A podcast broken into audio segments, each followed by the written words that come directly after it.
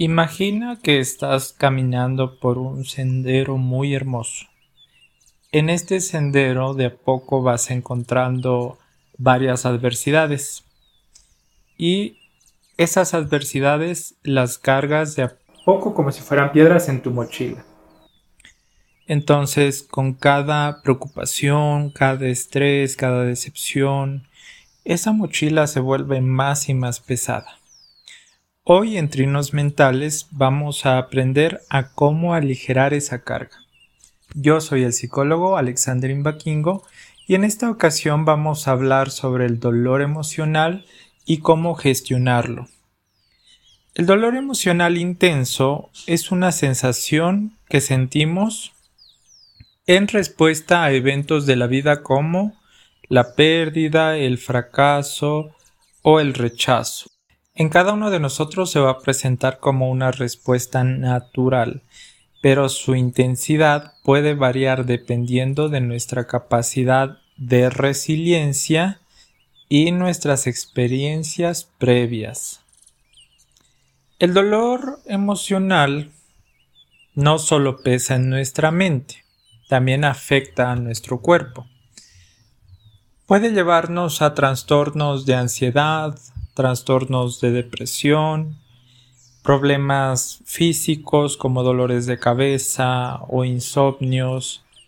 Incluso, por ejemplo, cuando estamos estresados lo podemos sentir en nuestro cuerpo, ¿no? Que nos duele, por ejemplo, los hombros, etc. Esta es una señal clara de que eso que nos está doliendo necesita atención. Y es algo crucial, ¿no? No, no tenemos que ignorarlo. Hoy vamos a hablar de algunas estrategias que podemos nosotros utilizar para trabajar ese dolor emocional intenso. La primera es reconocer las emociones.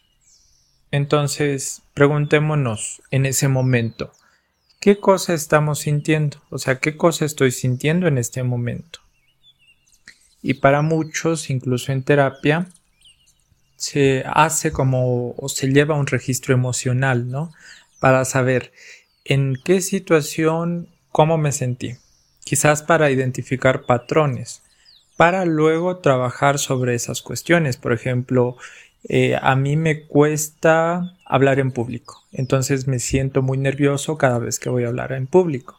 Pero quizá una estrategia para enfrentar eso sea el que me prepare con anterioridad porque improvisar sea algo que no me guste, ¿no? O que me ponga más nervioso o que me haga olvidarme todo, como un ejemplo, ¿no? Entonces, cuando reconocemos la emoción, podemos eh, enfrentarla de alguna manera, digámoslo así, ¿no? Gestionarla adecuadamente. Otra de las cosas que podemos hacer es aceptar nuestras emociones. Cuando no queremos aceptar, digámoslo así, nuestras emociones, lo que estamos sintiendo internamente, yo lo veo como que eso se va haciendo cada vez más, más, más, más, más y más grande. O sea, no, no se hace más pequeño. Pero cuando lo aceptamos es cuando nosotros tenemos el control de eso que estamos sintiendo, de esa emoción mas no la emoción tiene control de nosotros. Es importante también buscar apoyo, conversar con amigos, con alguien de confianza para desahogarnos, porque siempre necesitamos desahogarnos.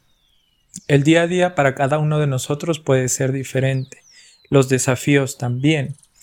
Y cuando nosotros conversamos con alguien de confianza, ¿cómo nos sentimos? Y hemos, o sea, desahogado todo lo que teníamos que decir, lo hemos dicho. Nos sentimos más librados, más livianos, nos sentimos mejor, ¿verdad? Entonces es importante buscar formas de desahogo emocional. Incluso pueden existir otras formas de desahogo porque en algún momento quizás no tengamos la confianza de hablar con alguien, ¿no? Y podemos escribir. La escritura es una herramienta introspectiva y nos permite externalizar, o sea, nos permite sacar afuera todo lo que estamos pensando, todo lo que estamos sintiendo. Y al escribir sobre lo que estamos sintiendo como tal, vamos a poder entendernos, vamos a poder incluso quizás identificar cuál es la causa de ese dolor emocional. Entonces, siempre que pasa esto, yo termino teniendo este dolor, ¿no? Y es una práctica como tal que nos lleva a tener más autoconciencia y a sacar esas cosas que tenemos acumulado. Entonces, escribir también es una forma de desahogarnos y no necesariamente tenemos que tener algo esquemático de que tenemos que escribir punto uno esto, punto dos esto, punto tres esto, y si no escribimos el punto dos, nos vamos a, o sea, no vamos a poder desahogarnos, ¿no? No, no tiene que ver nada con eso, o sea, con una maquetación en concreto, sino el escribir desde adentro, desde lo que salga, ¿no? ¿Qué estoy pensando? ¿Qué estoy sintiendo? Y ahí vamos a darnos cuenta que también una vez externalizado eso nos vamos a sentir mejor. Otra práctica que podemos hacer es la meditación. La meditación nos enseña de alguna manera a estar más presente. O sea, estamos viviendo en el aquí y en el ahora.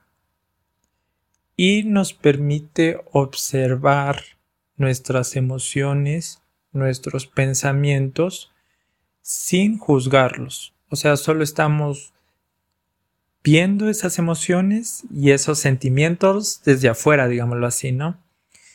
Entonces, cuando meditamos, aprendemos a no identificarnos con el dolor emocional que sentimos. En lugar de reaccionar de manera impulsiva o también abrumarnos, ¿no?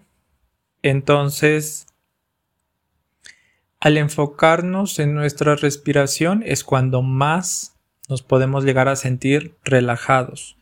Incluso cuando vengan los pensamientos eh, ansiosos, pensamientos catastróficos, pensamientos negativos, identifiquemos si estamos respirando bien o mal. Quizás incluso a veces no somos conscientes de cómo estamos respirando, ¿no?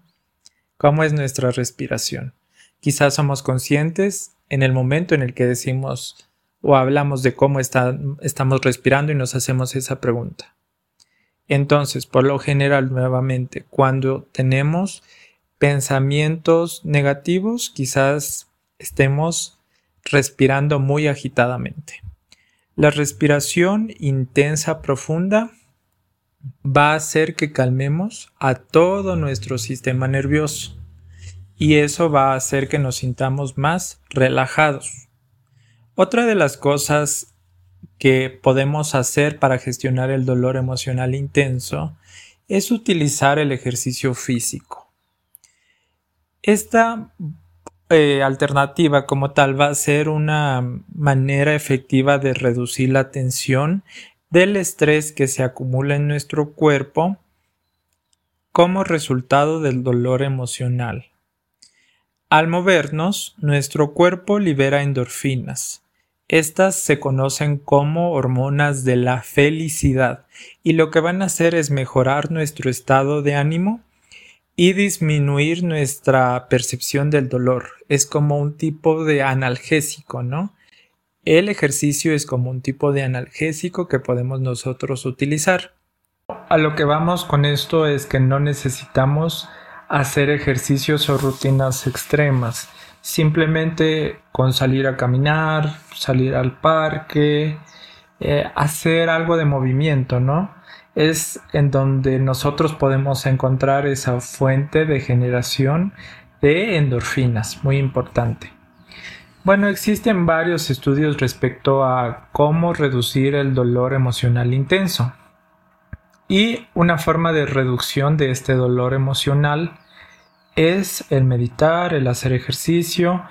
De hecho, los estudios respecto a la meditación dice que pueden eh, disminuir la reducción de ansiedad, de depresión, que están muy asociados al dolor emocional.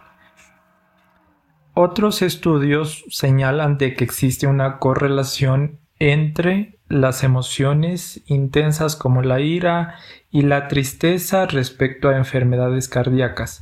Entonces quiere decir que una persona es, bueno, tiene mayor probabilidad de tener enfermedades cardíacas si no gestiona adecuadamente cuestiones como la ira, cuestiones como la tristeza, ¿no? Hoy te invito es, eh, a darte cuenta examinar esa mochila que has estado cargando, llevarla hacia el frente de ti y de poco buscar y decir, ¿qué es lo que he estado cargando o llevando todo este tiempo?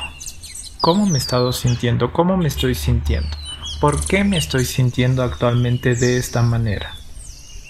Esto ha sido todo por este episodio. No olvides dejarnos una calificación de 5 estrellas si nos estás escuchando desde iTunes o si nos estás escuchando desde Spotify. Y también no olvides seguirnos en nuestras redes sociales y comentar qué otros temas te gustaría que habláramos aquí. Esto ha sido todo por hoy y trinamos en el siguiente episodio. Tchau!